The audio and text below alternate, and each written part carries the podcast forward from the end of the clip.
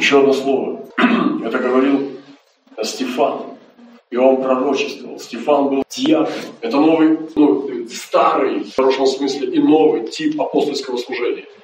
Это апостольский диакон. Диакон в апостольской команде. И он апостольский, сто процентов, гораздо больше апостольский, чем сегодняшний апостол. Стефан, первый мученик, перед которым Христос встал, когда принимал его. Когда он проповедовал, он проповедовал такую проповедь.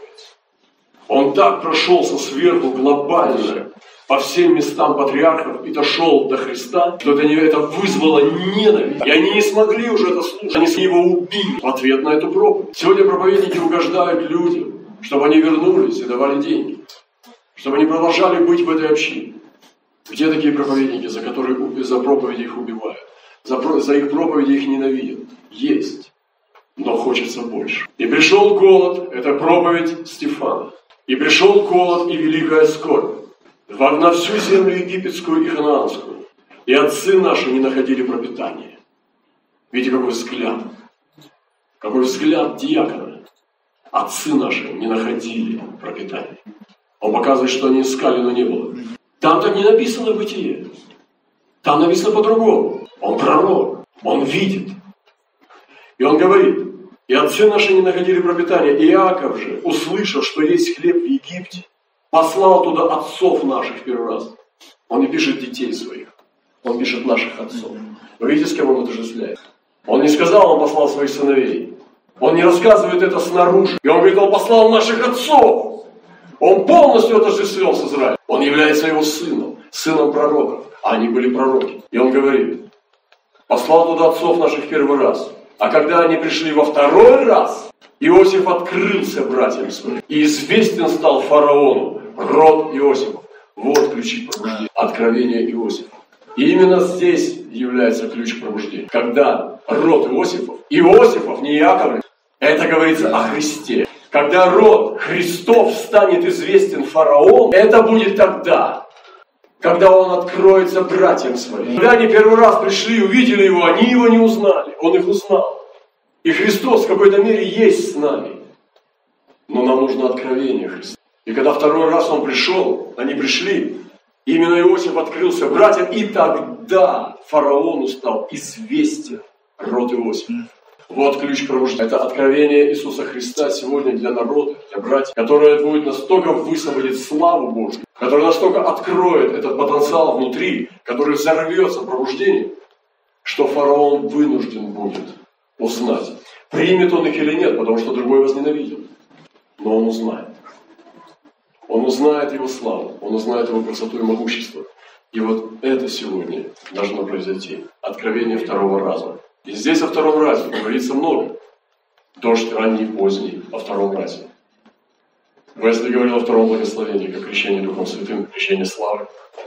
Мы читаем, что слава последнего храма будет больше первого. Мы читаем об этом втором разе, о том, что Господь дает нам шанс и Бог сегодня дает телу Христа глобальный шанс войти в откровение Иосифа, войти в откровение Иисуса Христа в самом большом смысле этого слова.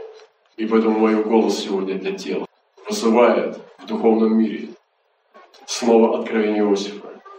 Пусть сегодня братья снова изголодаются, и голод был ключевой причиной. Я сегодня прошу этот голод, который погонит нас к Иосифу, у которого есть хлеб. Вот что нам сегодня нужно. Нам не нужно процветание в бизнесе. Нам не нужно сегодня новые дома. Рождение это имеет никакого отношения. Если оно не ради него. Нам сегодня нужно вернуться к тому, перед кем мы согрешили, перед кем мы виновны, потому что мы предали его, мы продали его, мы убили его на кресте, и нам нужно решить с ним вопросы, развязав эти узлы. И поэтому им надо было прийти и решить вопрос Иосифа. Его одежда была вымазана в крови животных. Слава Господу, что в крови э, одежда Иисуса Христа имела кровь самого Спасителя.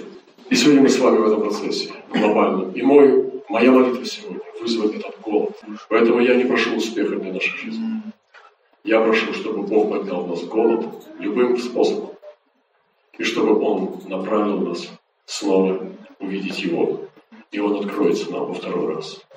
Может быть, первый раз, когда ты встретил Христа, тебе недостаточно того потенциала, который поглощен силу света. Тебе нужен второй раз.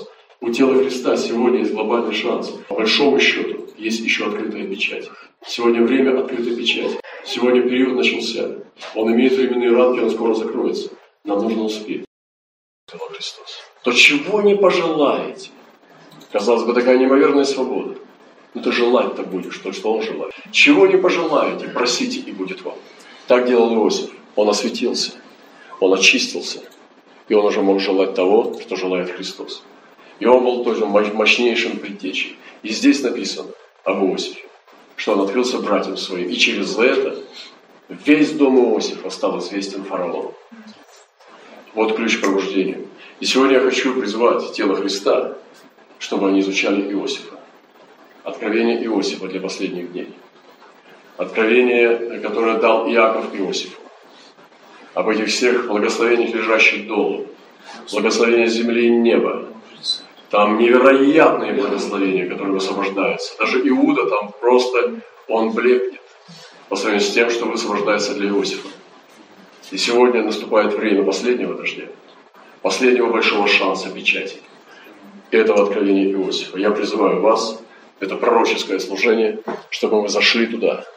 И там мы черпать будем невероятные сокровища. Потому что Иосиф, братья и сестры, он победил. Его кости были вынесены из Египта. Иосиф пошел в Ханаан костями. Иосиф – великий муж Божий. И он полностью был в Египте. Он говорил на, на, на этом языке он был, носил одежду Египта, но внутри себя он был как ангел Божий. Внутри себя он был весь Божий. Гораздо сильнее, чем его братья, которые соблюдали все еврейские традиции. Это также прообраз языческой церкви. Потому что он был полностью язычник, он ел эту еду. Его жена была египтянка, чистая египтянка, из фараонового, фараонового дома. Он был полностью как египтянин. Одевался, стригся, полностью разговаривал, его слуги, все окружение, там не было евреев, там были только египтяне. Но внутри себя он носил Христа. И когда братья пришли к нему, они должны были падать перед его ногами.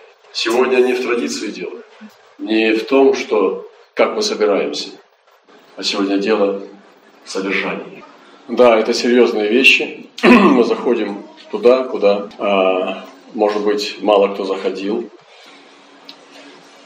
И вы знаете, время назад мы говорили о том, что а, Павел апостол, он показывает нам апостольскую структуру спасения язычников. И ну, Павел наиболее изучен вообще из всех апостолов Христа, больше, чем кто-либо другой.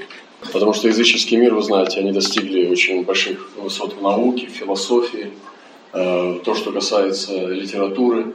И, конечно же, у них были очень такие большие инструменты в халдейской и египетской грамоте – чтобы что-то изучать. И когда христианство стало государственной религией, тоже при Константине и дальше, дальше, и Европа стала христианской, конечно же, э, многие мыслители, художники, люди искусства бросились на изучение апостола Павла. Но о нем много говорится, и у него много посланий. И тем не менее, э, но другие апостолы, такие как Иоанн, может быть, трудно понять это измерение.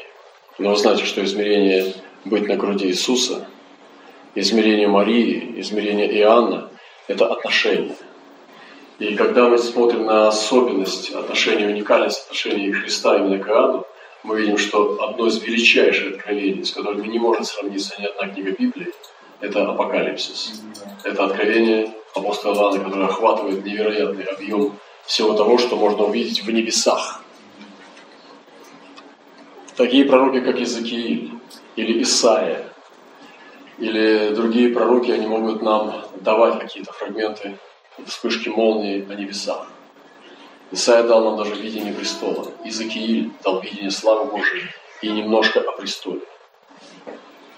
Но то, что дает нам э, апостол Иоанн, говорит даже апостол Павел об этом, что от пророка было сокрыто, а нам открыто ныне, апостолам и пророкам, неисследимое богатство Христа. И это он говорит о преимуществах апостолов и пророков нынешних дней Нового Завета над пророками Ветхого Завета. Поэтому сегодня мы имеем невероятное преимущество. Но когда мы смотрим на церковь, как она возится в песочнице, находясь в своем младенческом состоянии, когда ей даже Исаию раскусить не удается, десятую часть понять, о чем он говорит то, конечно, сердце кровью обливается, что мы застряли в младенчестве, в запущенном младенчестве. Конечно, это сегодня должно вызывать у нас не уныние и не пассивную депрессию, а мы должны сегодня встать, потому что те, кто еще молодой, живой, они бегут, и голод, он зовет нас на улицу, на том, чтобы идти искать еду. Какое-то время назад нам был, Бог открывал уже об э, поколении Иосифа, последних днях, о том, что измерение Иосифа будет в последние дни э, церкви. И мы даже чувствовали, что это мы будем в этом участвовать. Когда истинного хлеба будет очень мало, и когда народ Божий, мы не говорим о всей толпе, которая называется христианами, мы говорим о людях остатка, э, которые будут искать настоящей пищи, и они будут идти к Иосифу. Настанет время, когда его будут взыскивать для того, чтобы получить хлеб. И мы на самом деле имели это откровение в самом начале, это было очень сильное откровение, мы пережили с очень сильным свидетельством Духа. И вот сейчас мы снова говорим об этом, о том, что Иосиф. Я хочу зачитать откровение, которое пророчествовали, пророчествовал Иаков, и хочу зачитать э, Иосифа. Нельзя противопоставлять то, что нельзя противопоставлять. Нужно соединять эти вещи. Я говорил уже однажды. Что важнее, любовь или дары Духа? Я хочу сказать, что на этот вопрос я отвечать не буду, потому что он неправильно поставлен. Это то же самое спросить ребенка, кто, кого ты больше любишь, папу или маму. И мы начинаем закладывать в него разделение. Мы начинаем разрывать его сердце. То же самое такой вопрос, поставлен это коварный вопрос. Я скажу так ответить. Мне нужно и то, и другое. Поэтому кого ты больше любишь, отца или Христа? Это очень коварный вопрос. Я люблю и того, и другого. Кого ты больше любишь? Церковь или Дух Святой? Это коварный вопрос. Я люблю и того, и другого. Поэтому смотрите, как вы ставите вопросы. Иногда ваши вопросы являются просто аристотелевским сатанизмом. И поэтому нам нужно сегодня бодрствовать, чтобы соединять, а не разрушать. У нас соединительная сила, созидательная сила искупления. И когда мы смотрим на пророчество о Христе в Иуде, 49 главе Бытия, и смотрим на Иосифа, это объединить надо, а не разделить. И сейчас я хочу зачитать. Вы знаете все уже откровение об Иуде, что лев, молодой Иуда поднимается, кто поднимет его и так далее. Он вот лежит, белые зубы от молока и блестящие очи от вина, от него примиритель, законодатель всех народов и так далее. Вы знаете, что это о Христе, и мы знаем, что Христос произошел от, э, от рода Иудина. Но здесь духовно – и мы читаем такие слова. Иосиф – отрасль плодоносного дерева над источником. Ветви его простираются над стеной, огорчали его, стреляли и враждовали на него стрельцы. А ведь Христос тоже говорит Голгоф о стрельцах. Но тверд остался лук его и крепкие мышцы рук его от рук мощного Бога Иаковлева. Оттуда пастырь и твердыня Израилева. Покажите мне человека, который от Иосифа произошел после Иосифа, когда он был пастор Израиля. Я ни одного такого не знаю. Если вы скажете кого-нибудь из книги Судей или еще с каких-нибудь других э, каких-то фрагментарных вещей, это пророчество глобального уровня, оно туда не подходит. Я глубоко уверен, что это о Христе. И который и да поможет тебе. Так, оттуда пастырь и твердыни Израиля от Бога, Отца твоего, который и да поможет тебе, и от Всемогущего, который и да благословит тебя – благословениями небесными свыше, благословениями бездны, лежащей долу, благословение с отцов и утробы. Как это так? Это молоко хорошее? Наверное. Благословение Отца Твоего, который превышает благословение гор древних и приятности холмов вечных. Да будут они на голове Иосифа и на темени избранного между братьями своими. Христос – первородный брат. Это о первородстве. Это потрясающе. Сегодня мы получаем не только откровение Иосифе, мы получаем инструменты для нового подхода к Писанию. Я говорил уже, что сегодня Господь будет менять инструмент для того, чтобы брать те места, которые не взяты сегодня. В них лежит невероятное сокровище. когда мы говорили о том, что еще не раскрытые сокровища есть э, в теле Христа, мы говорили об инструментах и местах Писания, которые вообще еще не раскрыты. И то, что еще сокрыто, то, что эти темные или белые пятна в Писаниях лежат, это тоже можно взять инструментами апостольско-пророческими. Простой пастор или учитель, он не в силах будет это скрыть. Нам сегодня крайне необходимы пророки и апостолы для толкования Писания. Мы привыкли, что в библейских школах учат толковать Писание. Они сидят, много, много людей сидят с калькулятором, считают седмицы, месяца. Для этого не нужен Дух Святой. Это вообще не пророчество. Пророчество – это совершенно другое. Пророчество – это то, до чего нельзя додуматься самому, если Дух Святой не откроет. И сегодня для того, чтобы принять всю полноту Христа от Писаний, нам нужны апостолы и пророки. Нужно молиться, чтобы они приступили и вскрыли замки. Мы привыкли, что это делают учителя. Мы привыкли, что это делают пастыря, закончившие семинарии, получившие сертификат на курсах, и начинают брать местописание и под, под, подтягивать под какую-то идею. Это надо сегодня уже оставить. Мы достаточно имеем литературы в этом мире по толкованию Библии. Нам нужна слава Божья. Э, мы вошли, я вошел в 8. И мы сейчас в этом, и мы будем в этом теперь заходить дальше, глубже. И последнее, что я скажу сегодня, что когда мы рассматриваем стадии жизни Иосифа, это тоже очень сильно может нас благословить и усилить. Его детство. Его детство проходило так, что он не терял время даром. Его любил отец. Очень сильно. За что? Не просто так. Не потому, что он был милашка. Не потому, что ему тембр голоса нравился, Иосифу. Не потому, что он хорошо кушал и никогда не противился. Потому что он обожал и любил отца. Я думаю, что отец любил этого мальчика даже больше, чем Вениамина. Обычно младшенького любят. Но Вениамину не перепала эта доля быть любимым. Не самый младший был любимый. Иосиф был любимый. Он не был младшим. Однако отец выбрал его. И вот мы читаем о том, что он сшил ему одежду. Э, она была разноцветная. Он отличил их от братьев. Отец знал, что братья будут завидовать. Но это было пророческое действие. И сегодня у меня стоят перед глазами разноцветная одежда Иосифа. Это нормально быть любимым. Я считаю, что это нормально быть человеком, которому завидуют. Если бы он двигался в помазании матери, а помазание матери именно это церковь в пасторском помазании, в пасторском измерении. Пастыря это матеря, пастыря не отцы, апостолы отцы.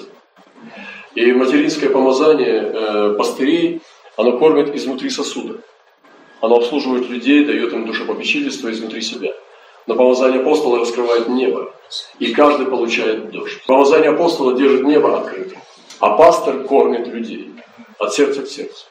Он дает обязание. Это очень драгоценный, важный дар. Но если бы матери дали э, право воспитывать Иосифа, она бы не сделала его таким. Она бы уравняла его с братьями. Она бы уравняла его с братьями, потому что мама любит всех одинаково, и она бы не стала вызывать конфликт среди других детей. Она бы сделала все возможное, чтобы убить в нем индивидуальность. Она бы уничтожила его индивидуальность, как делала Ревека с Аковом, там начинала, ну, пустила сына по миру просто. Она сделала серьезное зло. И вот мама бы сделала, она уравняла бы его со своими братьями, чтобы избежать конфликта и чтобы никто ему не завидовал.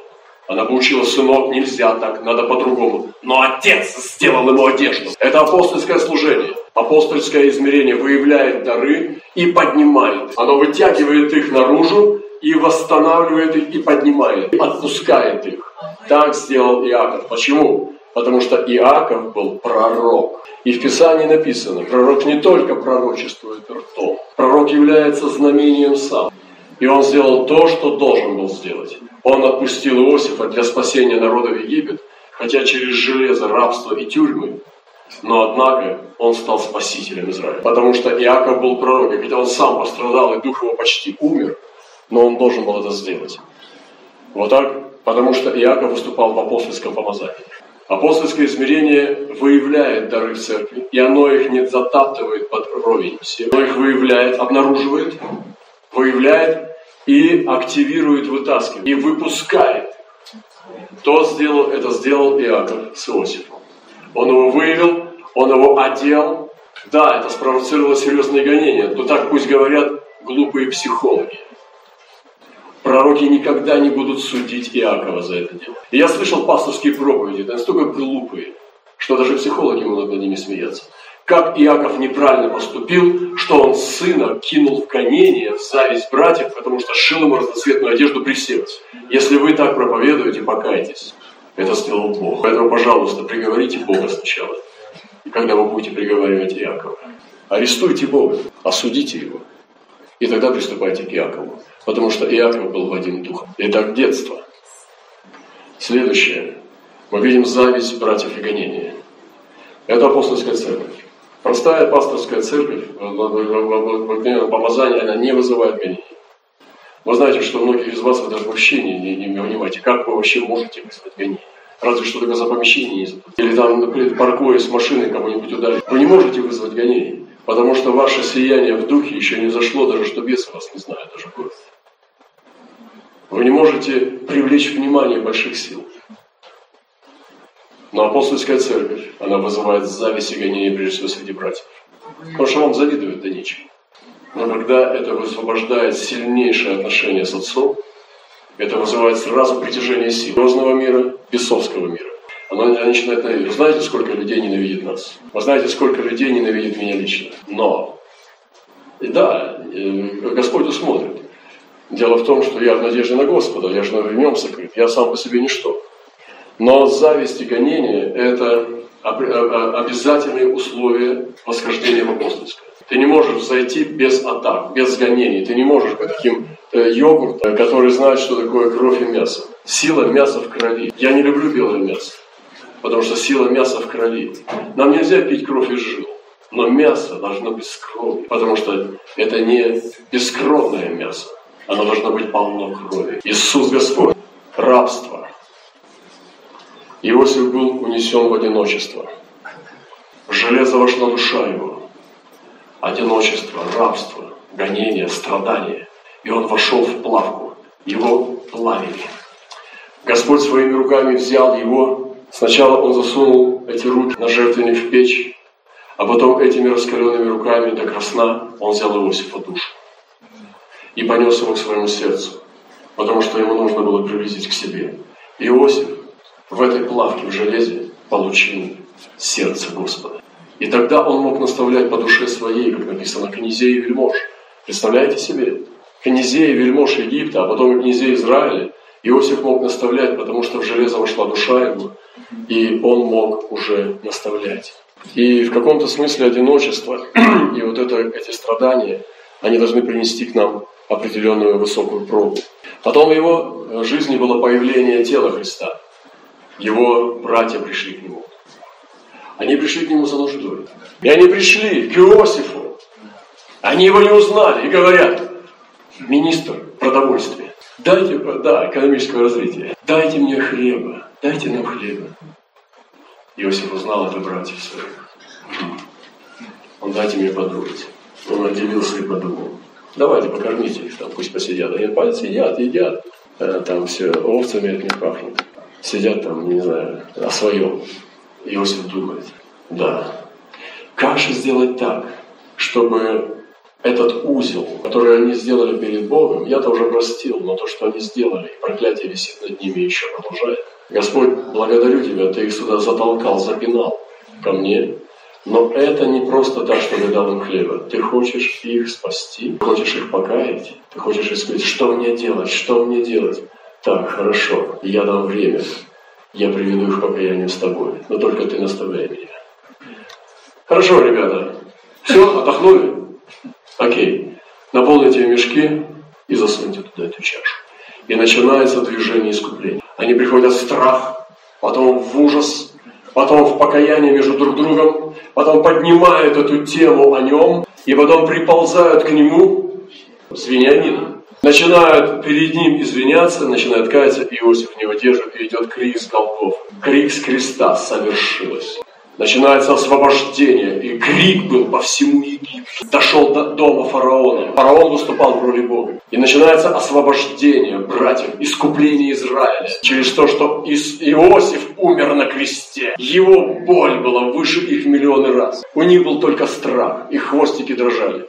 В основном от вибрации боль была, хвостов а Иосиф умер. И вот он кричит и принимает их. Потом посылает к отцу, и потом дает ему лучшую землю Гесем, и дает им благословение своей жизни. И потом они размножаются чрезвычайно. И это признание приходит в тех. Они начинают через покаяние, но невозможно признание без покаяния. Невозможно. Видите, как интересно. И это должно произойти. Эти ступени Христа, которые мы смотрим на Иосифа, видите, мы в Иосифа заходим Мы уже пошли. И мы видим, это Иисус на Голгофе. И дальше он идет через силу воскресения. Он начинает править. Иосиф начинает править. Получается подъем. Иисус этого не имел в жизни. Это воскресенье. И он начинает править. Это, это после воскресения. И его переодевают. Его стригут в тюрьме. Вы помните? С поспешностью. Всего лишь три дня. Три дня на воскресенье. Его стригут с поспешностью, приводят к фараону, и он получает власть второго человека в Египте после фараона, который символизирует Бога. И он полностью держит и заведует всем хлебом мира. А потом покупает земли, покупает тела и покупает души, потому что это Христос. Этот переход в вечность, который он перешел, даже кости его носят в Ханаан.